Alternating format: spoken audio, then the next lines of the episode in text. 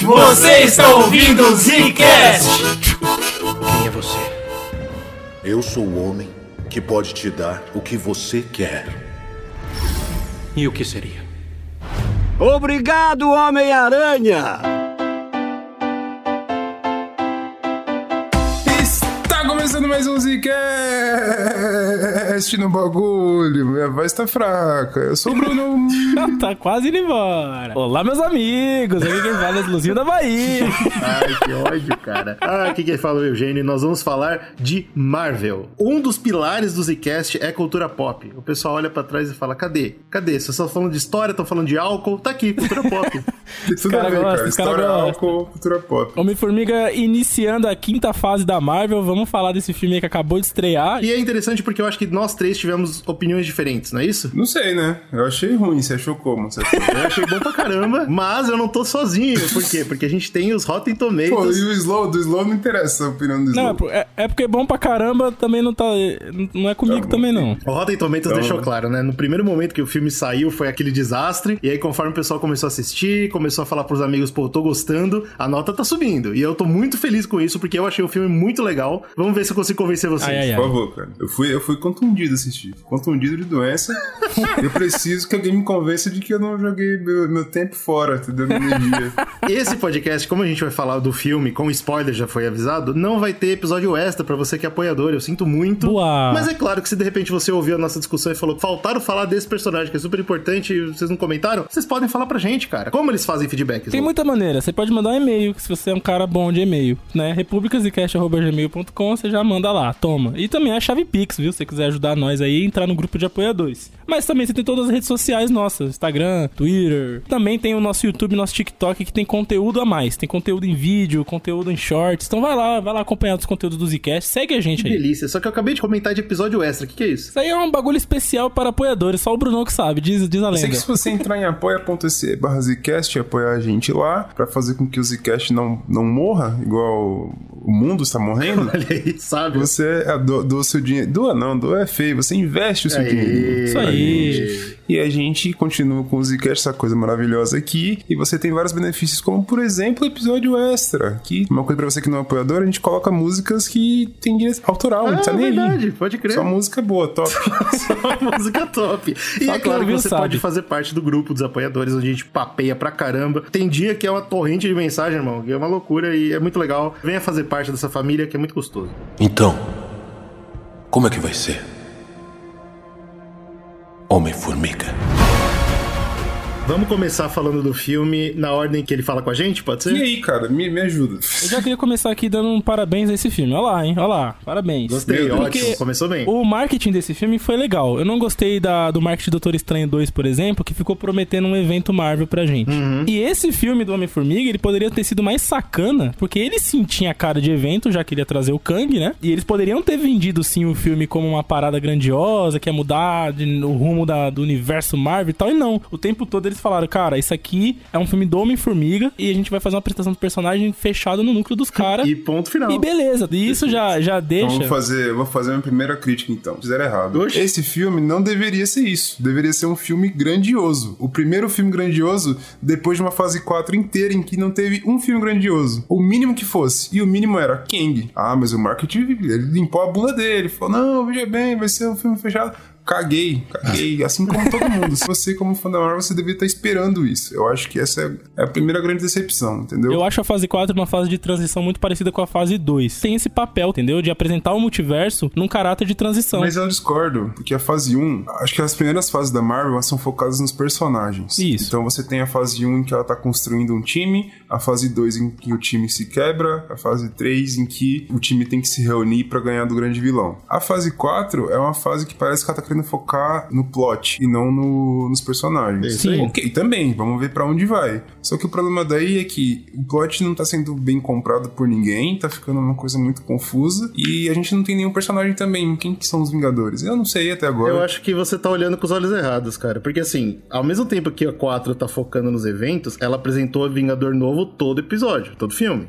Certo? A gente tem os, os jovens Vingadores. Infelizmente, eu não tô feliz com isso, mas apresentaram Peraí, eles. Não apresentou Vingadores, apresentou heróis. Apresentou heróis, ainda não formaram os Vingadores final ainda, tá ligado? Igual a fase 1, que nem o Bruno falou, na fase 2 ou 5 é quando eles vão se juntar pela primeira vez. Então tá tudo bem, cara. O que eu acho que você falou errado aí é uma coisa que a gente já vem falando no cast, parece que você tá indo contra você mesmo. As pessoas não podem ficar esperando coisa antes da Marvel falar com a gente. Então, isso que você falou de, ah, nossa obrigação esperar um grande evento, eu discordo. Eu acho que é a obrigação deles avisar quando for o evento. Ele mostrou um trailer e falou: esse não é o evento. Então a gente vai sabendo que não é, senta, não é e fala muito obrigado. Vocês não me enganaram. Por isso que, eu- que a gente falou tão mal do trailer de Doutor Estranho. É. O ponto que eu tô querendo dizer só é no sentido mais do, do universo te abraçar, sabe? Aham. Ele tá me perdendo. Pô, o final da fase 1 é- era o filme Avengers, entendeu? Eles fizeram um filme que você falou, puta, que legal, isso aqui é bacana pra caramba. Por isso que eu acho. É eu, uma opinião completamente minha. Eu não sou milionário igual eles são, então certamente eles sabem fazer mais dinheiro do que eu. Muita galera deve ter se sentido igual ao sentido. Tipo, putz, eu esperava mais. Nem que fosse sei lá, entregasse um vilão mais completo, por exemplo. Tudo bem que eu também não assisti o Loki até o final, só vi o comecinho da série do Loki, mas pelo que vocês comentaram comigo do, da série do Loki, foi a mesma coisa. Uhum, é isso aí. Nessa comparação que você tá fazendo sobre os eventos, eu vi os caras, o próprio Kevin Feige e a galera da produção do filme falando que existe uma diferença clara, né? Obviamente a gente vai acabar comentando e todo mundo vai comparar com o Thanos, porque ele é o próximo Thanos, entre aspas. E uma diferença clara que a galera já quer cortar, eu já percebi que a Marvel quer cortar pela raiz esse nível de comparação, é que o Thanos, ele era um vilão muito por trás ali de tudo, né? Ele aparecia pouco. Ele teve depois um filme pra ele, que foi o Guerra Infinita, que era o filme do que é o filme do Thanos, né? Mas já foi na boca massa, do gol já, né? E o Kang é, é uma outra caminhada, saca? O que, que eles querem fazer com o Kang? Eles, como ele é, tem esse aspecto de multiverso e várias variantes do mesmo cara, eles querem pincelar o Kang um pouquinho em cada coisa. E aí, dessa forma, lá na frente você vai ter, tipo, nuances e diferentes Kangs pra você conseguir montar o evento. E aí, essa comparação é em cima disso. Não tinha como o filme já, já prometer um evento agora, sendo que a maneira como eles vão encaixar esse vilão e esse multiverso, né? Essas coisas do multiverso, vão ser todas presentes em várias obras, né? A fase 4 da Marvel é grande pra caramba. Eu achei até muito inflada. E isso é uma coisa que já prometeram também que eles vão dar uma segurada a partir de agora, na fase 5, pra conter um pouco mais das séries, né? Ficar um pouco menos inflada. Tem muita obra e eu não vejo como algo negativo porque eles experimentaram muito. Teve muita coisa que saiu que foi legal e teve muita coisa que a gente olhou e falou: é, não, não atingiu bem e tal. E isso é, isso é bom, isso é importante também pra eles, como, né, testar o mercado e, e evoluindo essas ideias. Então, assim, eu vejo que a maneira como a expectativa dos eventos vai ter que mudar também, que é isso pelo menos que eles querem que aconteça com o público. Se vai funcionar ou não, não sei. Mas a, a gente sempre imaginava que nem o Bruno falou: constrói uma saga de filmes aqui, evento. Constrói uma saga de filmes aqui, evento. E a Marvel tá querendo mudar um pouco a nossa expectativa em relação aos eventos. Fazendo isso que fizeram com Homem-Formiga 3, por exemplo, que é não prometer o evento, não entregar o evento e seguir o jogo.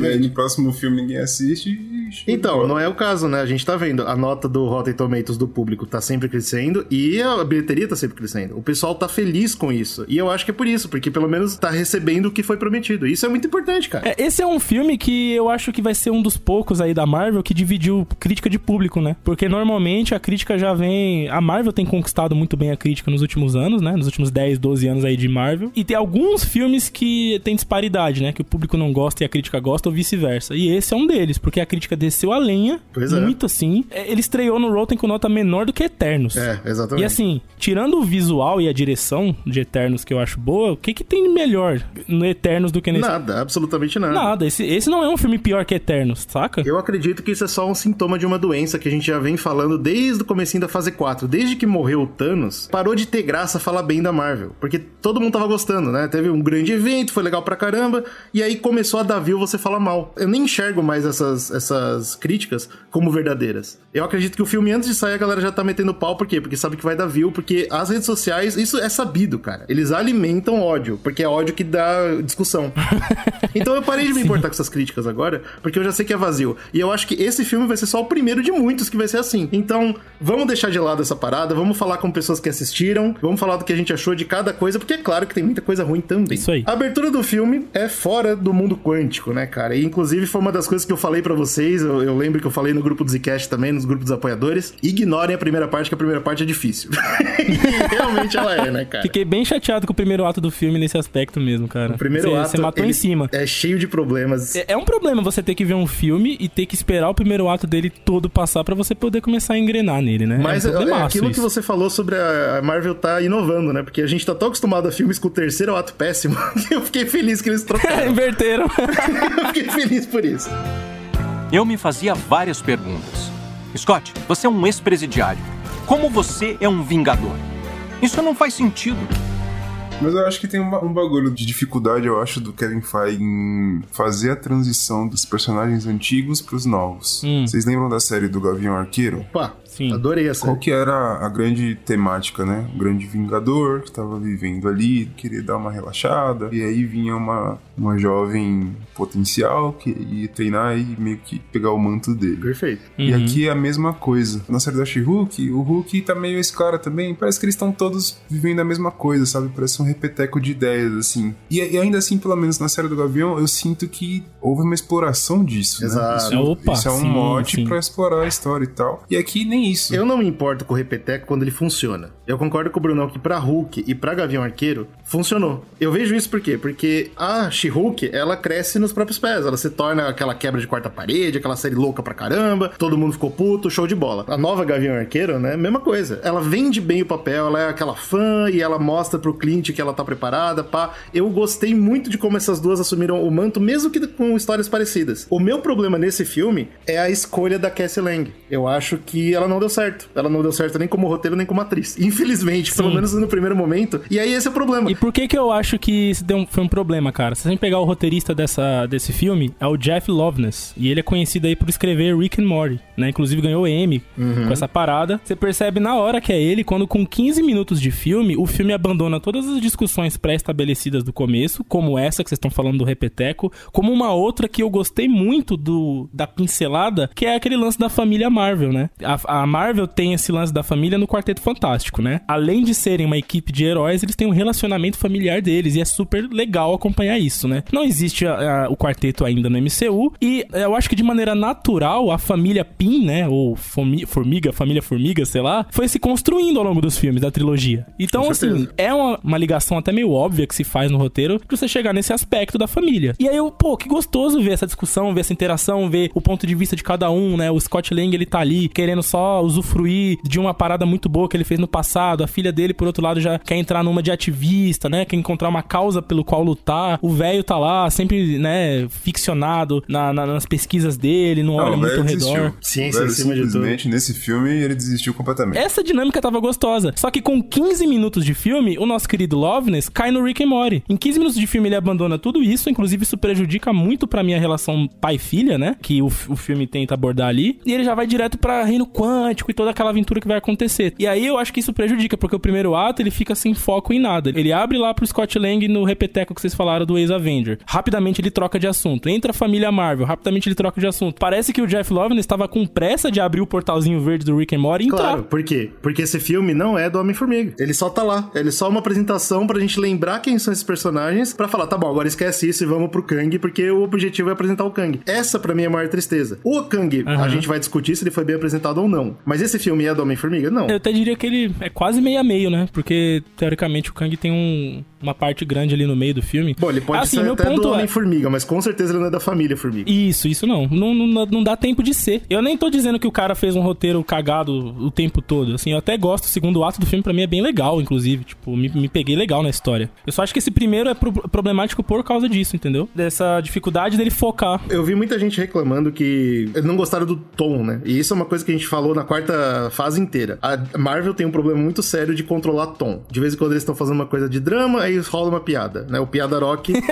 tá aí pra isso. Que eu ainda acho que foi o melhor filme da fase 4. Qual que é a parada? Nesse filme, é o único que eu acho que combina. Eu acho que tá certo, por quê? Porque Homem-Formiga, desde o primeiro, sempre foi um filme de Mas comédia. eu acho que esse filme não é de comédia. Então, esse filme não é, essa é a beleza da coisa. Porque se você vem assistindo os, os Homens-Formigas, quando o Scott Lang aparece lá, andando na rua felizão, sendo confundido com o Homem-Aranha, é perfeito. Essa, é esse, esse é o tom que a gente quer. E aí, quando ele cai no, no mundo quântico e o Kang não tá nem aí isso, isso, ele não é uma comédia. O Kang tá levando super a sério essa parada. A quebra de tom, pela primeira vez eu gostei. Eu não achei que foi mal feito, eu achei que foi lindo, porque faz sentido quebrar o tom nesse filme. Eu não sei se eu gostei também disso. Assim, eu tenho um problema com Homem-Formiga. Bom deixar claro que os caras falam assim: ah, o Bruno tá falando desse filme. Eu odeio Homem-Formiga. É, então. Primeiro Homem-Formiga, eu tive um- uma, uma boa experiência. O Edgar Wright, pra mim, é um dos caras, é um dos melhores diretores de comédia. Tem muitas ideias legais no primeiro Homem-Formiga, que eu gosto muito. Mas você percebe no próprio filme que tem umas brigas ali. Ele acabou brigando com a produção, saiu e outra pessoa terminou o filme e tal. Isso, Peyton Reed, nosso querido, nosso querido Peter Peyton Reed, que é o cara que tá até hoje. Exatamente. Só que nesse filme eu achei muito estranho, porque, tipo, parece que os filmes não conversam muito Não bem. mesmo. Entendo que de comentas, tipo assim, eu, eu gostei deles mudarem isso. Eu também, só que eles mudassem pra valer mesmo, entendeu? E evoluiu o personagem do Homem-Formiga de verdade, porque pra mim até agora o Homem-Formiga, do cara do primeiro filme até agora, ele não teve arco nenhum em nada. Não, ele é o mesmo cara. E Ah, essa faz cara. parte, faz parte do personagem. Isso. Cara, a culpa desse problema aí pra mim é tem nome e sobrenome, é Peyton Reed, cara. Peyton Reed recebe o filme semi-pronto, sei lá, tipo, pela metade no do Edgar Wright, o primeiro, e entrega um filme divertido. Só que em vários momentos do filme, isso foi bem falado na época das críticas e tal, a gente conseguia perceber o que era a visão de um e o que era a visão do Com outro, né? certeza. A prova disso é o 2, na verdade. Exatamente, porque aí quando vem o 2, que é tudo Peyton Reed, você vê o que é o personagem pra ele. E é aquilo lá. É aquilo lá. É um é. episódio, que cara. ele fez com ele fez o personagem andar pra trás. Não, eu acho que é pior que isso, Slow. Ele fez o personagem andar pro lado. Mas eu não acho que é um problema. Eu não, o filme não precisa evoluir o personagem. Ele pode só contar uma história bacana. Mas não é, não é só o personagem ali, o Scott, o arco do Scott. É o que vai ser feito dessa franquia Homem-Formiga, entendeu? Não existe uma, uma visão a longo prazo do que, do que essa franquia vai se tornar, né? O, o que foi o que aconteceu com o Thor, por exemplo. O Peter Reed vai fazer o bagulho chapado, como o Bruno falou, não vai mudar em nada. Aonde que eu acho que isso prejudica esse filme do Homem-Formiga 3, né? Quando a gente cai no reino quântico, que parece que o Peyton Reed se perde completamente ali. É. né? Ele não sabe o tom que ele vai dar em todas as cenas. Muita coisa do- da direção de arte eu achei que ficou extremamente sem vida. Aí, aí eu sou obrigado a concordar completamente. Eu entendo os problemas do roteiro, mas eu não acho que esse roteiro é sofrível de forma nenhuma. Beleza, tem coisa que ele pula e faz parte. Não é a pior coisa do mundo. A pior coisa, com certeza, é a direção do cara. Tá aprovado agora, né? Se a gente tinha dificuldade de entender isso, acho que o mundo quântico é a prova. Porque você tem a oportunidade de, mano, fazer as pessoas falarem disso pro resto da vida. E o que ele faz é esquecível completamente. E isso pra mim Exato. não tem, não tem perdão. Isso é, cara. E assim, a série do Loki, o Brunão não viu, mas assim, na série do Loki, Brunão, a, série levanta a bola perfeita. Porque assim, a série não explora o que é o reino quântico. A gente, É. Eles nem falam que é reino quântico. Isso foi uma teoria que os fãs criaram e que, né, a gente já hoje sabe que tá certa a teoria de que eles estavam no reino quântico. Então você fica nesse cenário, assim, meio nebuloso. Eu não, eu não sei se eles estavam no, no reino quântico, não. pai. Bom, ah, tá, tudo bem. Mas assim, a- é, só do público ter entrado nessa de Reino Quântico vendo a série, né? E aparece o Kang, toda aquela ideia. O que o Peyton Reed tinha que fazer agora era entregar a nossa expectativa, tá ligado? Ó, esse é o mundo que vocês estão aí, tipo, brisando em cima, com, com expectativa, com curiosidade de saber o que é. E ele virou um pano de fundo, assim. Só... Sabe, ó, um exemplo bom é um filme que nem é tão bom assim, mas é Doutor Estranho. Doutor Estranho, ele teve a oportunidade de mostrar pra gente a dimensão, sei lá o que nome é daquela. É, palavra. magia espelhada, sei lá. A dimensão da- das, das A magias. Disney desde então usa aquele visual pra sempre que eles mostram, certo? Marcou, Toda né? Copiado do Nolan, né? Copiou do Nolan lá do. É, Copiou do Nolan. quê? Faz parte. Eu posso facilitar. Você vai me trazer o que eu quero? Ou tudo que você chama de vida vai acabar? Ele tem essa chance, como vocês comentaram, que é justamente na parte específica em que ele vai se multiplicando. É um né? conceito Essas legal. Quando eu comecei a ver, foi, opa, um conceito bacana a ser explorado. Só que na minha visão, é, eu, eu comecei a ficar confuso, não entendi o que estava acontecendo. Pra mim, foi tudo feito para falar uma piada, que é um deles que tá com a roupa de Essa cena é muito trabalho lá. tá- Na minha opinião, quando eu tava assistindo, eu fiquei maravilhado. Eu acho que essa cena é 100% roteiro. Inclusive, eu acho que ela foi mal dirigida também. Pra variar. Se tem uma coisa desse filme que vai ficar pra sempre comigo, é essa cena. Porque essa cena brinca com o multiverso de uma forma que eu achei ok, numa boa, mas essa cena mostra pra gente o que é ser o Homem-Formiga. Eu achei isso foda. Porque ele se comporta como uma formiga, cara, na hora que importa, entendeu? Na hora que Ah, importa. entendi. Eu achei isso tão brilhante Sim. visualmente, cara, porque a gente nunca tinha visto o Homem-Formiga ser uma formiga. Você Fora o que aspecto emocional, né? Porque depois, quando ele tá afundando, todas as variantes falam: a gente tem um objetivo em comum, proteger a Cassie. Exato. Isso pra mim, meu irmão, isso é fim de filme. Isso é pra eu sair, porra, batendo palma. Isso daí Sim, deveria verdade. ser o fim do filme se a exploração pai e filha fosse bem feita no filme e o filme fosse sobre ele, com certeza. Isso Então, mas daí não deveria é. ser o filme. E aí, infelizmente, essa cena é muito boa mesmo. É uma e ela cena boa fica nada, solta, né, mano? Perdida, Uhum. sem as conexões Alguém necessárias teve uma anterior. ideia muito boa, colocou no roteiro e eles não souberam Sim. usar. Isso me deixa muito chateado. Porque não só isso, mas assim, visualmente ela é muito bonita. Tem a hora que a, que a Vespa chega e ela, né, eles se juntam para fazer aquela parada em... Nossa, eu achei ela visualmente fenomenal e infelizmente ela tá no filme errado. se tivesse o Homem-Formiga 3, só sobre isso ia ser muito bom. Deveria. Nossa, exatamente, é ia encaixar Mas perfeito. você matou a pau, cara. Eu acho que se eles fizessem, conseguissem, né? Primeira coisa, vamos fazer um filme, um É. filme, né? Tem que ter uma temática, a gente vai fechar essa temática, seria um final muito bom mesmo. Seria, Mas quero mano, um bagulho. infelizmente. Deixa eu falar um bagulho aqui de, de roteiro que eu fiquei muito confuso, que no segundo filme, a Janet, né, sendo resgatada do mundo quântico, ela não comentou nada, ela nunca falou, opa, tinha um pessoal lá da pesada. É que ela tá traumatizada. Então, E aí, de repentemente, morando na casa está a Janet, o marido dela e a Cassie. A Cassie e o marido, aparentemente escondido da, da Janet, fazem um bagulho lá do reino quântico e ela não tava sabendo. Ela não deveria ter falado isso já antes, já? Ou se não, peraí, não ter deixado acontecer? Então, mas a desculpa é boa, né? Ela não sabia que eles estavam mexendo com isso. Eu acho que o filme deixa a desejar nesse aspecto, porque o que a, a, a Janet tá sentindo ali é um medo terrível, cara. Porque ela sabe o que que é o Kang. É, imagina que você vai pro mundo quântico, você vê que existe aquela, aquele monstro, aquele vilão absurdo lá dentro, e você prende ele lá e sai. Mano, o que ela quer é enterrar essa história, ela quer que É. o maluco fique Não, absolutamente preso. Então por isso que ela não externa isso, até porque é como se fosse um trauma também. Mas eu concordo que isso deveria ser melhor explorado no filme, porque quando eles de fato vão lá pro reino quântico e essa história começa a vir à tona, não tem como ser, né? Porque chega lá, quando eles voltam pra lá, o Kang já dominou a porra toda, ele virou um deus lá dentro, não tem como você fugir do A cara. primeira cena que você vê a Janet é ela jantando com a família. Todo mundo feliz, não tem trauma nenhum É, ela, ela não sabe o que tá acontecendo. Não, tem uma ceninha que a filha pergunta pra ela, não sei o que do reino quântico, daí ela muda de assunto. Eu não- quero falar dessa porra.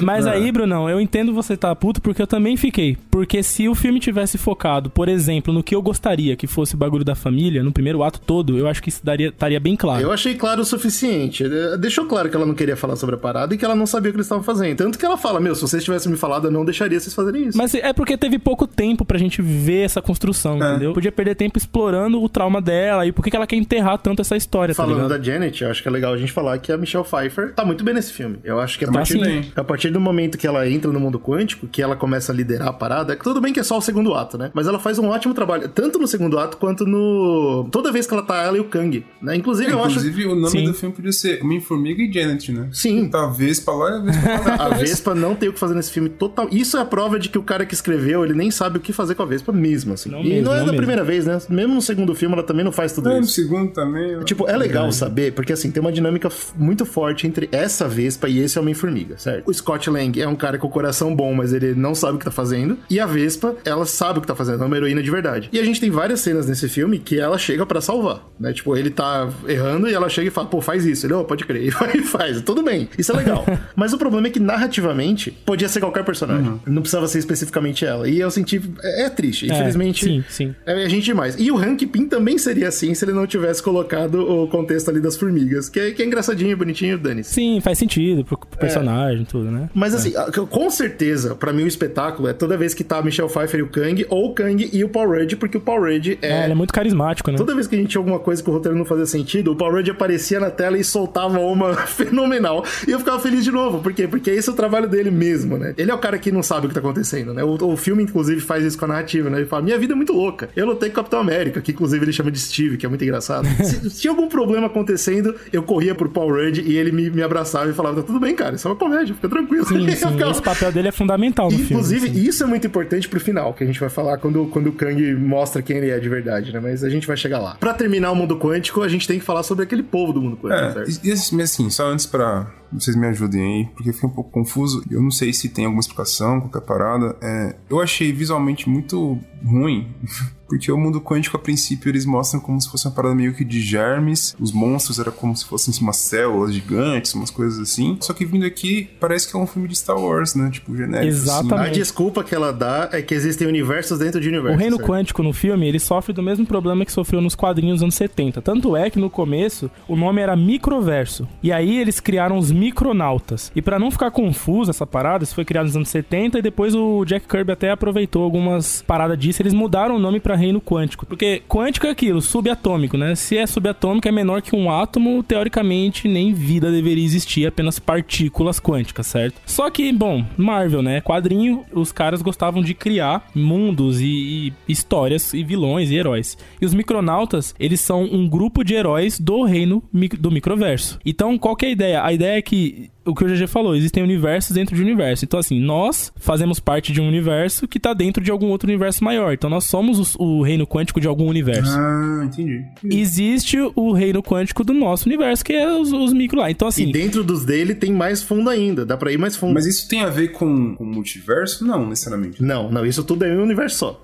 Isso. Então, um cada multiverso vai ter as variações desses tantos universos aí, isso, entendi, quânticos, entendeu? Então, assim, é uma salada. Tanto é que eles mudaram pra Reino Quântico o nome disso aí justamente pra não ficar confuso lá nos quadrinhos. E eu acho que isso acaba ficando. Não tem jeito, acho que não tem como, cara, você deixar isso tão claro se você quiser abordar o conceito das duas coisas. Porque aquela cena da singularidade que a gente elogiou agora há pouco, ela não combina muito com isso que o Brunão falou, aquele bar estilo Star Wars, né? É o mesmo mundo ou não é? O que que tá acontecendo? Então, assim, Assim, eles. Visualmente fica estranho, né? A explicação é igual à explicação dos quadrinhos dos anos 80. Não existe. É, é sci-fi, ponto, né? E aí, pra fechar o reino quântico, a maneira o que eles optam, né, por fazer. Vamos dar um contexto social e político pra esse mundo aqui. E aqui dentro a gente pode discutir conceitos que talvez a Disney não queira discutir no mundo real, nosso. Que é a narrativa, inclusive, que combina com a Cassie Lang lutando por quem tá sem casa, que é muito parecido com o que acontece aí dentro, né? E aí tem a parada da tirania, né? Sei lá, enfim. Tem até a piada com o comunismo, né?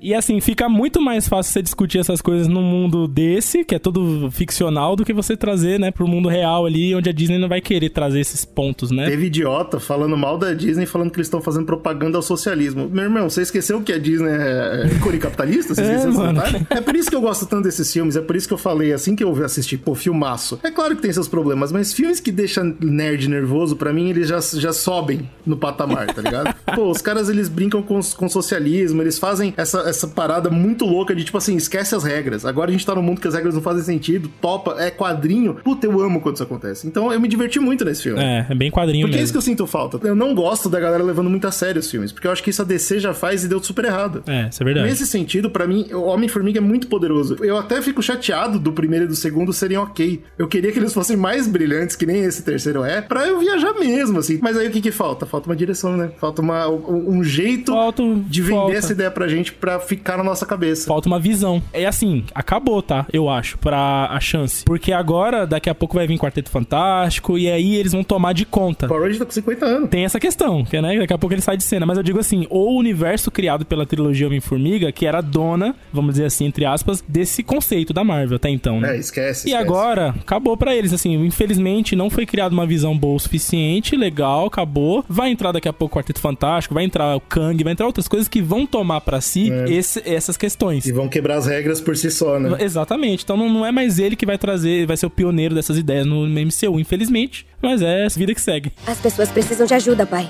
Por isso que nós construímos.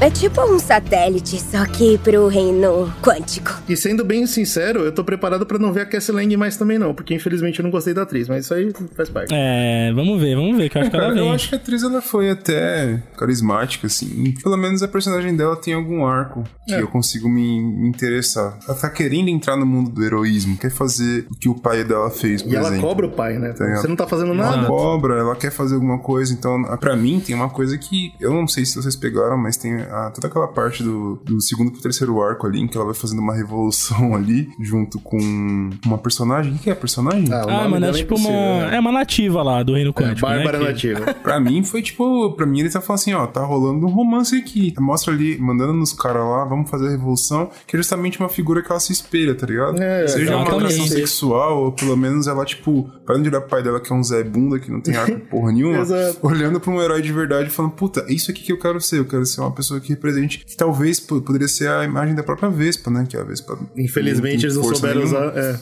Mas colocaram essa personagem que eu acho que ela, ela é apresentada de forma rápida, ela tá ali na parada e a briga delas, a luta delas juntas ali é bem legal também. Eu não, não vejo problema em reutilizar ela assim, eu não acho que ela tá péssima nem nada. Eu só acho aquilo, velho, foi um filme extremamente corrido, né? Então, tipo, São mais coisas que funcionariam no filme do Homem-Formiga. Toda essa comunidade, certo? isso. Aparece o, o menino da- dos, dos buracos lá, pô, divertido pra caramba. Pô, eu achei isso muito muito legal dos buracos. Essa piada eu achei massa demais dos buracos. Não, Não, tava e, o- e o timing do Scott, do, do, do Paul Rudd, cara, o timing dele quando ele fala você tem sete buracos, ele para e conta, é, é tão perfeito. É o mais legal do filme. Acho que é o que eu mais gostei. E isso, isso é uma curiosidade interessante. O tempo que ele dá, que ele, que ele olha pra cima que ele tá contando, não tava no script, não tava no roteiro. Ele fala em entrevista, ele falou, peraí, eu acho que eu pararia e contaria. E eles fizeram e foi genial, e todo mundo amou. e Legal, tal. show. É porque o cara é bom. E, e- e eu fico até chateado de não, talvez ele não vai aparecer mais, talvez, né? É, até é aparece, foda. mas eu acho que não vai ter. Não vai carregar esse bonde, entendeu? É, eu ficaria triste que é um personagem que tem uma trilogia de filmes e que. A gente olhando agora, a gente vê que não precisava do segundo filme, por exemplo. Não precisava. Ah, com certeza. Ah, O próprio É. Marvel pula direto pro primeiro, né? Falando no primeiro filme, é claro que a gente tem que falar de outro personagem que a gente conhece aí no mundo quântico, que eu acho que foi a melhor e única oportunidade de apresentar o Modok no cinema, né? Ah, meu Deus. Isso eu achei muito engraçado, cara. O Modok, Isso eu achei massa genial. demais. Você olha pros personagens do quadrinho, o Modok, cara, não importa. Se você pode ser o cara mais fã de quadrinho do mundo, se você falar pra mim que você leva esse personagem a sério, você tá maluco. Não tem como. Porque ele é uma como. cabeça, e ponto final. É uma cabeça gigante com as perninhas Entendeu? merda, ele cara. é Meu feito Deus, perfeito pra comédia. Ou pra jogo de Lego. É, é.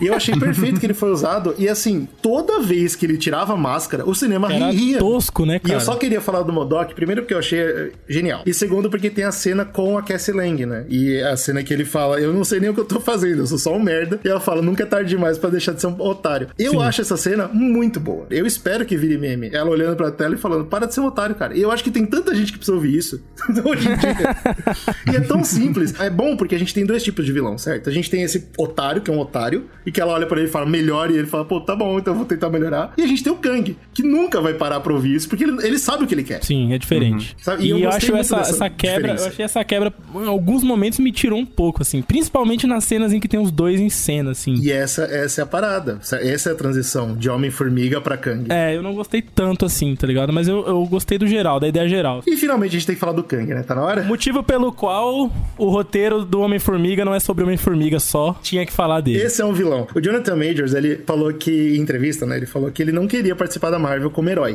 Porque ele não queria fazer muitos filmes, que é, é um contrato chato, né? Que tem que assinar e tal. Eles ligaram Aí pra ele. fudeu então, né? Saiu pela culatra.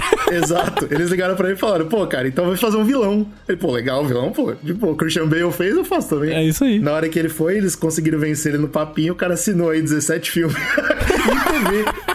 Série, filme, jogo, diabo. Foi tudo por culpa conta do Pô, cara. mas eu queria me ferrar assim também. Deve ter um tanto de milhão que entrou na conta dele não tá no gibi, cara. Então, eu, eu gostei muito, porque ele, quando ele fala sobre, parece que ele tava meio relutante mesmo, né? Mas ele falou, pô, eu tenho uma oportunidade de crescer na minha carreira como? Testando coisas novas. E eu acho que isso é a coisa mais legal do Kang, de longe. Eu acho que o Jonathan Majors é uma das melhores adições aí dos últimos tempos no MCU, Sem por vários dúvida. motivos, né? O primeiro é que ele é um puta ator mesmo. Segundo que ele tem, como você falou, ele tá experimentando, ele tem toda uma visão de, de carreira dele ali. Que eu acho que ele tá fazendo uma parada diferente que pode agregar muito, assim. Uma coisa que ele falou é que ele nem viu o filme ainda, né? Do Homem-Formiga. Provavelmente nem vai ver. Porque ele falou que pode atrapalhar na visão que ele tem do personagem ou naquilo que ele tá planejando pra fazer as paradas. Assim, por quê? Ele é um cara que vai ser muito exigido, apesar de ser ter todo um direcionamento ali, né, do, do plano, vamos dizer assim, do roteiro dos filmes. Ele vai ser muito exigido em fazer várias nuances de várias personalidades, de vários momentos, né? Se você pega o que aparece no Loki e o que aparece aqui, já é diferente. Totalmente diferente. Depois você é apresentado pra, pelo menos, né, dar uma pincelada ali em algumas outras mais diferentes ainda. É uma- o estádio inteiro, velho. É, ele é um cara que eu achei legal a escolha por esse motivo. Parece que ele tá com uma mentalidade interessante pra trabalhar nesse papel. Acho que ele tá, ele tá realmente focado em trazer algo novo e diferente pro cinema, entendeu? com certeza. Pô, não é qualquer cara que vai ter isso. Muita gente vai se acomodar ali, né, nos milhões da conta e vai fazer o que tem que fazer. Eu Como acho... foi o Josh Brolin, que apesar de fazer um cara muito icônico, ele dependeu muito do roteiro, né? Sim, sim. Foi uma coisa mais pontual. É. E ele não, ele tá tendo mais tempo de trabalhar isso, ele tá tendo mais tempo de, de evoluir nesse laboratório de personagens na cabeça dele. Eu acho que vamos ver cenas memoráveis do Jonathan Mayers aí nos, nos próximos anos. E é né? muito óbvio que ele tá se divertindo, né? Então a gente primeiro precisa falar daquele que resta, o vilão do Loki, né? Que a gente assistiu. Aquele que resta era um cara que tava 100% desistido, certo? Ele, ele fala, eu vi o fim, e o fim é horrível. Isso. Pra quem não assistiu a série ainda, vai vir um spoiler aqui, mas pô, por favor, né? Assistam, tá vindo a segunda temporada já. Quando ele morre, ele nem luta. É, e ele fala assim: se você me matar, porque assim, ele é o cara que, vamos dizer assim, controlava as porteiras, né? É, exatamente. Ele tava mantendo tudo coeso ali, uma coisa assim encostar na outra, pra, pra ninguém ver a merda. Ele falou: bicho, se, na hora que você me matar aqui, eu sou o menor dos seus problemas, cara. Porque os meus outros eu vão vir sedento pra cima de vocês pra arrancar esse universo pra fora da linha, né? E é isso, ele tá desistidaço, né? Foda-se. A diferença entre esse Kang e o Kang que a gente vê nesse filme, que é um Kang que ainda não entendeu o niilismo da coisa, né? Ele acha que ele pode fazer a diferença. Sim. Não, o é, que eu entendi desse personagem é isso. Ele, ele, no fundo, ele é um herói, né? é mais ou menos, né? Porque ele tem os, os meios pelo qual ele quer fazer a São coisa terríveis. boa. São terríveis. É. meio que Thanos mesmo. Só que assim, qual é a base que existe pra esse personagem que torna ele maior e mais poderoso que o Thanos, né? Ou falo o Kang como um todo, né? Os- as variantes e tudo. Porque assim, muita gente talvez nesse filme não consiga captar essa essência an- antes de ver a cena pós-crédito. A cena pós-crédito dá uma finalizada boa nesse conceito, tá ligado? Eu acho que isso é um problema até do roteiro. Deveria ficar um pouco mais claro, mais tenebroso isso. Mas é porque enquanto o Thanos tava tentando juntar as joias do infinito pra destruir metade do universo e criar um equilíbrio naquele universo, ele não tava nem enxergando que esse era só um dos milhão infinitos de universos que existem, certo? E o Kang, ele tá além disso, ele tá, ele tá olhando isso de cima. Então, o, aquele Thanos ali, fazendo aquela palhaçada toda ali pra conseguir fazer, resolver uma bolinha de gude daquela, ele tá olhando trocentas e trilhões de bolinhas de gude. A importância da série do Loki é essa porque mostra as, as joias do infinito. A gente passou quase 10 anos indo atrás das joias e a primeira coisa que mostra na série do Loki é uma gaveta cheia. Cheio de joias como se fosse porra nenhuma. Essa cena é importante pra caramba. A prova disso é que quando você tem um endgame, o Vingadores Endgame, o- os caras voltam no tempo pra mexer e o Thanos fala: caralho, então os caras vieram de outra linha do tempo. Ele fica bolado, né? Sabe, é muito pra ele. É muito pra ele. É muito pro Thanos. Então, assim, o Kang tá muito acima do Thanos, cara. Eu achei, é, é, assim, perfeito, assim, beleza. É isso que a gente precisa pra poder dar continuidade num próximo evento Marvel, Então, entendeu? e vem esse Kang que, dessa vez, o Jonathan Majors ele falou que pra se preparar pro papel ele ouviu muita música clássica, porque na cabeça dele é isso, ele é um cara que tá que ele se sente melhor que os outros. E eu acho que na atuação ele passa com perfeição isso, né? Porque a brisa é que ele entrou em treta com os, os outros eus dele. E na cabeça dele, ele tava vencendo. Sei lá se ele tava mesmo. Mas ele, os caras juntaram e exilaram ele. Falaram, mano, vamos tirar esse cara aqui do rolê, porque esse cara tá causando, né? Então tacam ele pro reino quântico, que é uma maneira de prender ele, né? E aí ele fica com essa brisa de, tipo, mano, se eu sair daqui, eu vou vencer. Eu sei o caminho, eu sei o que vai acontecer, etc e tal. Então, é, é só um negócio meio anti-herói, assim, mas o meu problema é o como, como termina esse arco dele. Pouquinho abaixo do- da Rapidinho, expectativa. só antes de você terminar. Um problema que eu fiquei, eu entendi. Eu não sei quais são os poderes dele. É Tony Stark. Como assim? Ele tem uma armadura? É 100% ciência. É, isso. Tanto é que se a gente for olhar. É, Eles falam, nesse filme eles falam que ele tá sem a ciência dele, portanto ele tá sem poderes. Não, e aí beleza, quando eles. Mas o que que ele faz? Ele, a ciência dele faz ele voar? Faz ele fazer o quê? Faz ele soltar raio? Faz ele... Tudo aquilo que você tem viu um- e mais um pouco. Então, esse é o problema. É tudo o que, cara? Parece que ele tem poder infinito. Não sei. Essa, é, é por isso que a gente tem medo dele. Essa é a parada. Você percebe Entendi. que quando ele tá, quando ele tá lá com a Janet, estão re- reconstruindo o core da nave, né? Sim. Quando aquele core reativa, que a energia volta, ele pega um traje. É, eu entendi que o traje é uma das partes do poder, né? Tem o traje e tem aquela bola lá. Isso, é, tanto é que quando, o que, que ela fala? Eu peguei aquela bola, o core, e detonei com ela. Só que já, é- já era tarde, porque ele já tava com traje. E isso foi o suficiente pra ele virar um tirano lá dentro, ele tinha poder. Isso, exatamente. Ele só não conseguia Dois. sair de lá, certo? E aí, na cena final, ali, quando ele tá quebrando o Scott Lang de porrada, o traje dele deu defeito, né? Quebrou. Então ele vai no murro, né? É. Ele vai só na pancada. E ele fica Então, bem mais fraco. Ele é um cara que nem o Tony Stark, mais ou menos. Ele é um cientista foda que conseguiu ir pro multiverso, sei lá, alguma coisa assim. Então, E de essa é uma- novo, isso é uma coisa que é falada no Loki. Isso, é. E essa é uma coisa que o Loki aborda. né? É, Eu não acho que é importante pro filme, porque eu acho que no filme deixa claro. A Janet rep- repete várias vezes. Ele não está 100% do poder, ele não está 100% do poder, ele Não, precisa sim, da eu cultura. não né, entendi, eu não- eu não entendi qual que é o poder. Assim, Eu entendi que a roupa era importante pra ele, entendi que a bola é importante pra ele, mas tem uma cena que ele sai tacando raio e matando geral. É, então, aí de novo volta a importância de ver a Loki. O Loki, ele fala isso. Ele fala, eu sou só um cientista que viu o futuro. É, ele, eu acho que precisava de mais tempo ali pra ele discutir essas- esses mistérios. Porque assim, quando entra o segundo ato do filme. Então, ne- nesse caso eu não achei importante. Pra esse filme, ele é um cara tirano que tem que ser derrubado. Entendeu? Tanto que o próprio Scott Lang, quando termina o filme, fala: Pronto, que bom, resolvi o É. problema. Sabe? Tipo, é isso. Eu acho que é importante nesse filme a gente não saber de tudo. Quando finalmente for a dinastia, todo mundo vai estar tipo: Eu não sei o que esse cara vai fazer, mas fudeu, porque ele vai fazer muito. É, é, essa é uma coisa que, que eles estão plantando, que é justamente essas características de cada King, né? Tanto é que a gente falou aqui, você tem o que restou, você tem o exilado. Inclusive, na cena pós-créditos, dá a entender que te- você tem Kangs idiotas, né? Sim, Você exatamente. tem um monte de Kang na plateia gritando, berrando igual uns panaca, e você tem tipo uns, uns Big Boss ali. O que faz sentido pra caramba, né? Lembra muito Rick and Morty, né? Claro, é o conselho dos Ricks, sim, sim. O que acende de novo, GG, a gente comentou isso uma vez em alguma das nossas lives analisando coisa da Marvel, a gente comentou que seria muito legal se a Marvel, se o próximo grande evento Marvel, na verdade, fosse dividido em núcleos, né? Porque É, exatamente. se a gente vai ter tanto herói pra entrar em ação, de série, de filme, o cacete, por que, que a gente não divide núcleos e cada núcleo enfrenta um Kang diferente e isso vai resultar no bagulho final lá na frente, tá ligado? Eu tenho certeza que isso vai acontecer. Agora eu tenho certeza. Será que é isso, mano? Eu vou achar legal. Vai ser vários Kangs, cara. Cada multiverso vai ter um Kang e nossos heróis vão estar espalhados no multiverso. Inclusive, eu vi algumas teorias que é possível que a Marvel aproveite disso pra limpar a bunda bem pesado, assim. Tipo assim, vocês não gostaram de, de Eternos? Não tem problema, porque esse multiverso, esse multiverso esquece. Foi embora. Queimou. ah, eles tiraram ele. É. Ah, vocês tá, não tá, tá. gostaram de Piada Rock 1, mas gostaram do. Ah, vocês não gostaram do 2, mas gostaram do 1? Tudo bem, porque aquele multiverso queimou o, o volta do 1. Acho que eles vão aproveitar pra limpar a bunda muito Jesus. pesado. Pode É. ser, pode ser. Mas voltando, voltando pro King, o que vocês acharam do final dele? Eu achei péssimo. Deixa eu só falar eu achei Eu vi muita gente reclamando, porque toda vez que a gente viu o Kang até agora, ele morreu. E falaram, Isso. pô, como é que eu vou ter medo de um cara que morre toda, toda vez que aparece? Esse é o meu ponto. muito ruim isso. Meu argumento contra isso é, sempre foi explicado. O primeiro morreu porque ele não tava, ele não tava afim de viver, o segundo morreu porque ele não tava 100% da força. Eu acho que a Marvel, ela tá mastigando pra gente. Mas, mas assim, Gigi, pensa comigo. Você vai apresentar o novo vilão depois do Thanos. A comparação, como o Isla tava comentando antes, é óbvio e tal. E aí ele vai perder pro Homem-Formiga na porrada. Também achei esquisito, cara. Tudo bem, tranquilo, porque, porque ele não tá 100% da força, cara. Ele é só um, ele, ele é uma fração do Kang. Ah, mas a mensagem que isso passa não é legal, cara. Homem-Formiga Homem na porrada não pode fazer isso. Então, a gente não sabe se ele morreu ou não, né? A gente não sabe. Porque ele faz, ele mete um caveira vermelha, né? Ele, ele desaparece. Ele não Mas, morre. mano, eu acho, não acho que eles vão ficar se apegando aos Kangs. Eles têm infinitas personalidades. Esse aí já foi. Meu problema com isso aí é um problema endêmico da Marvel, mano. Eu não sei qual é a necessidade que eles têm de resolver o vilão no final do filme. Não precisa, cara. Todo filme Marvel apresenta um vilão e ele tem que morrer no final desse filme, cara. Aí a gente vai voltar no começo do podcast. Achou que venceria.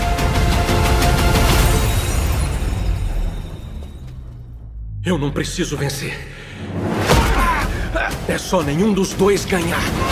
No começo do podcast, o Brunão falou, pô, eu, eu tinha uma esperança, e a gente falou, pô, Brunão, mas não, não tava no trailer, você tava errado em ter esperança. Beleza. Nesse caso, é uma esperança que muita gente tinha e tava no trailer. A Disney deixou claro que o Homem-Formiga ia morrer, certo? Era óbvio, era sabido, era uma certeza mundial que o Homem-Formiga ia morrer. Rolou até aquela mascarinha lá que no- nas imagens de produção o Scott tá com a cara toda esbugalhada, cheia de sangue. É, e eles passaram um exato. filtrão no filme, né? Pra tirar o sangue, pra não ficar muito violento, né? Todo mundo sabia. E aí, pô, o Scott morrer depois de salvar a filha e a família toda, na verdade, né? Ele empurra todo mundo, fecha o portal e morre. Final perfeito. Aí não ia ter Brunão, não ia ter Slow no mundo falando mal do filme. Vocês iam terminar o filme e falar: esse filme é incrível. esse filme é, É, mal do ele, filme. ele, ele se matou pra trancar o do lá final. dentro. Pra É, mim tinha e que ser o isso. Kang, e o Kang é sinistro, porque o Kang acabou de matar um Vingador, de graça. Isso. Perfeito, isso é. Porra! Pra mim era isso, assim, eu não precisava ter essa resolução agora. Tipo, esse Kang, beleza, ele, ele pode ficar preso lá, sem, sem roupa, porque quebrou a roupa, ele volta a ser só um cara, certo? É, eles são um cara. exatamente. Quebrou a roupa de novo. Eu não sei pra que essa necessidade de ter que matar. De, ah, vamos resolver. Pronto, vamos pro próximo. Eu achei falta de coragem demais. Isso me deixou muito chateado, assim. de- eu acho que esse filme é brilhante em vários sentidos. Tem muita coisa que eu gostei muito desse filme. Agora, esse final me deixou chateado pra caramba. Faltou coragem, cara. Faltou. Ia Faltou. ser, e, e é o que eu tô falando, não é difícil, certo? Porque ele já tinha uma cena. Ele já tava pisando na cabeça do Sim, Scott Lang. cara, Era só tá terminar. tudo certo, tá tudo certo, era só fazer. É o que o Brunão falou, tira um pouco do peso do cara que a gente tá sendo construído como um cara pesadão. Aí eu sou obrigado E a no final você fala, pô, mas o Homem-Formiga bateu nele até ele morrer, mano, na moral. Então, assim, não, não, mas veja bem, vai. Eles, eles não vencem na porrada. Eles dão sorte de empurrar o cara numa merda lá. Beleza, Não, mas assim, Deus, não. não. mas continua sendo o Homem-Formiga e a Vespa. Qual é a sensação que fica? Se toda vez que o Kang aparecer a gente derrubar ele, então ele vai ganhar pelo cansaço, porque ele vai ficar aparecendo, nós vamos juntar pra quebrar ele, vamos ficar aparecendo, vai ficar aparecendo, uma hora ele ganha. Esse que é o problema, as pessoas têm que levar isso a sério. O filme repete várias vezes, esse cara está com uma fração do poder. O cara que apanhou pro Homem-Formiga não é o Kang. Não, mano, eu acho que o filme tem, é, tem que ser culpado pela falta de ênfase no, no que ele tem que mostrar. A gente concordou aqui agora que o melhor final era ele vencer. Ah, com certeza, eu fico muito chateado. Agora, falar que isso quebra o vilão... É, eu só fiquei mais confortável depois, porque assim, o segundo ato pra mim do Kang é ótimo no filme. Tem essa, essa resolução que eu achei é, ok. Aí vem a cena pós-crédito, a primeira, né? E aí eu fiquei mais confortável, porque ali me passou um pouco do que realmente o Kang é. É muito mais. E eu vi aquela galera toda ali conversando e discutindo e falando. Eu fiquei interessado, Slow, naquilo que você falou. Porque você falou como se fosse algo negativo, né? Pô, esse cara vai vencer no cansaço, a gente vai vencer dele tantas vezes que eventualmente não vai mais ter quem vencer. É um. Se for bem escrito, pode ser interessante isso. Pode. É, foi, as- se for assim, beleza, o caminho tá certo. Porque toda vez que se tromba o Kang e você mata ele, pô, mas pra matar ele dá um trabalhão. Porque esse porra quebra um monte de linha do tempo, uma desgraça. Pô, então ele vai vencer de nós nessa bagunça. Ele não vai vencer de nós na força. Mas eu não acho que seja o caso, tá ligado? Eu acho Não, que não, mas ser... entendeu? O que eu tô dizendo é que até esse caminho pode ser interessante dependendo do Pode, que eles fizerem. pode. Qual que é a minha esperança? Que se a Marvel for inteligente, tá? Eu não sei. Mas se a Marvel for inteligente, ela- eles vão pegar isso, e aí no próximo filme, o Kang vai entrar e vai matar um cara grande. Eu não sei quem ainda, não sei quem, né? Sei lá, um ator que queira sair do, do contrato. É, e aí as pessoas vão falar, ué, peraí, esse cara não perdeu pro Homem-Formiga? Que palhaçada é essa? Aí vai dar esse choque. Pode Tem ser. algo errado acontecendo. E aí vai construir Eu esse acho que eles Pode usar deveriam. a favor dele. E olha só, acho que a pista é essa. Se o próximo Kang que aparecer por aí morrer de novo, já sabe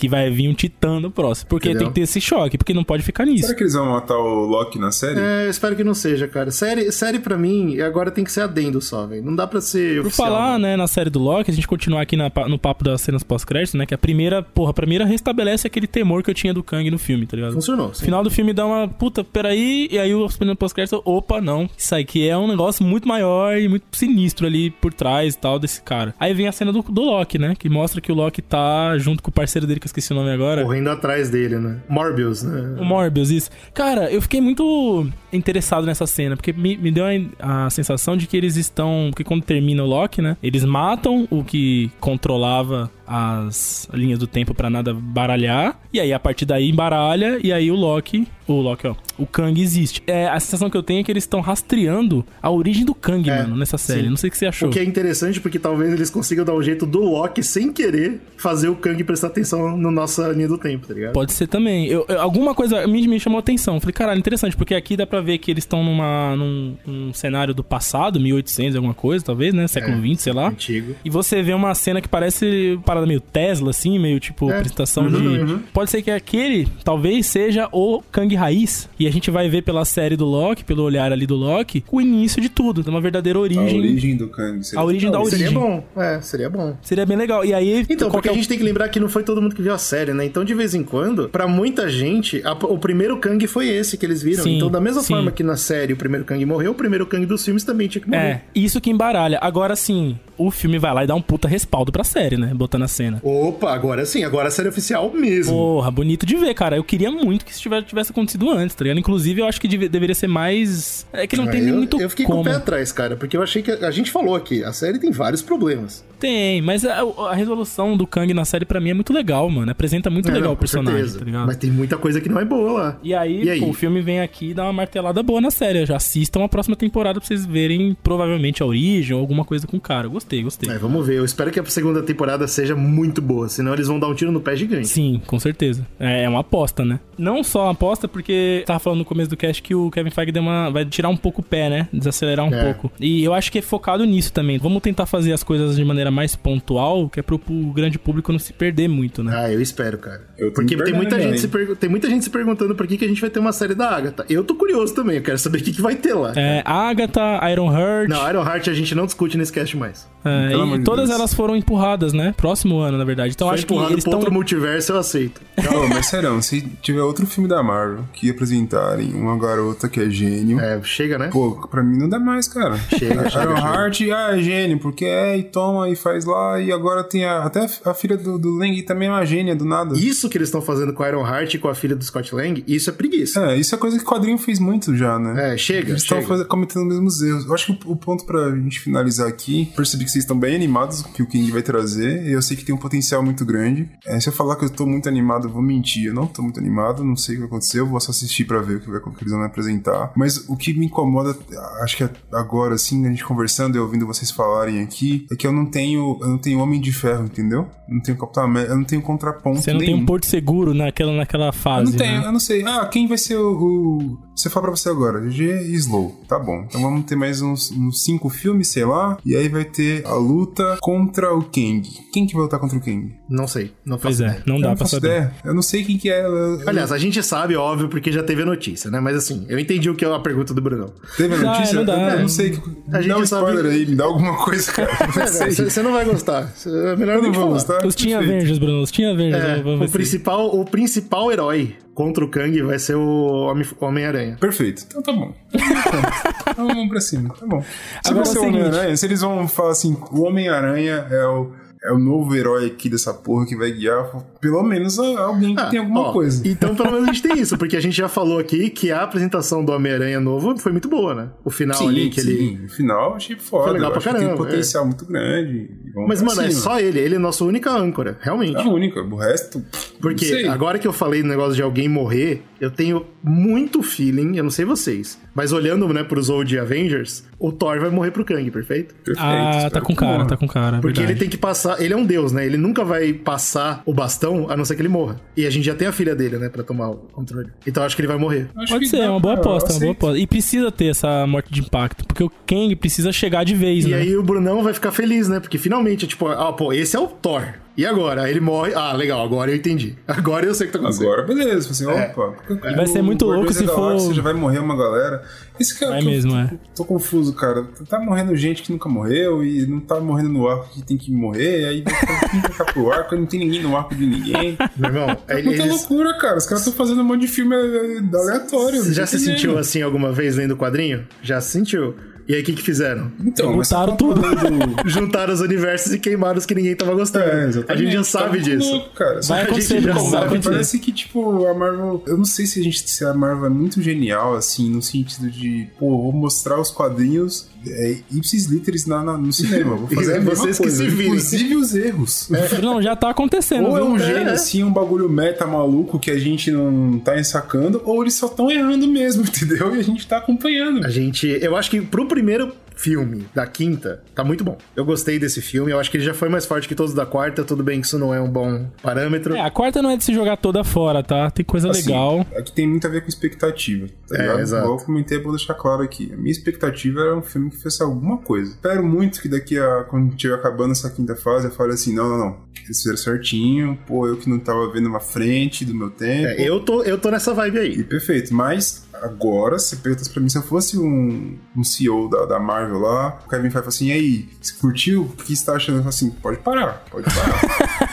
assim não, eu vai tô- ser mais. Eu acho que, que foi um bom Assim. começo de fase. A gente tem o que agora? A gente tem mais um filme de adeus. Esse foi o adeus do Homem-Formiga, que eu sei que não encaixou muito bem, fazer o quê, mas foda-se, foi. E agora a gente vai ter o adeus do Guardiões da Galáxia. Isso aí. Vai ter podcast, já saibam disso. Eu nem, eu nem tô afim de ver no cinema, mas a gente vai falar. Podem ficar tranquilos. Ah, esse eu, já, eu tô afim de ver no cinema porque vai ser o, o adeus do James Gunn, né? É. James Gunn falou, agora eu vou poder ser lá, hein? Esse sim, eu quero que se foda que tenha conexão com porra nenhuma, entendeu? Não precisa Ah, ter, então você vai mim, gostar, então interessa. Eu quero que, tipo, que ele finalize a história dele bonitinho, porque aí sim, tem o primeiro filme que é muito foda, o segundo filme que é meio merda, mas ele finaliza ali uma trilogia de fato, tá ligado? Depois de Guardiões, tem Marvels. Marvels tem que apresentar parada nova agora pra gente. De alguma forma. Eu Sim, não sei. É. Eu não sei Deus como do eles vão fazer isso. ma- e, e, assim, são três personagens que não têm o amor do público. E elas, elas vão ter que dar um jeito. É Marvels. Eu acho que muito da quinta fase tá presa em cima de Marvels. E eu não sei o que esperar. Nem ideia. Não faço É ideia. de, de lascar o cano. Vamos ver, né? Vamos ver. É foda. Assim, é, é- é difícil. É, tipo, penduraram muito num filme que ninguém quer. Mas vamos ver. Pô, Homem-Formiga, cara. Meu Deus. Não vou O Formiga falar foi um sucesso, cara. Foi um sucesso. Não, não, pelo amor de Deus. Homem-Formiga. E se você concorda com o de nós, se a gente conseguiu mudar, se o Brunão conseguiu convencer você, se eu consegui convencer você, se o Slow Não, eu não conseguiu quero convencer você, ninguém, não, cara. Eu só tô triste só. Tô doente. fala triste com só. a gente, apoie o conteúdo que você ama e nos amem.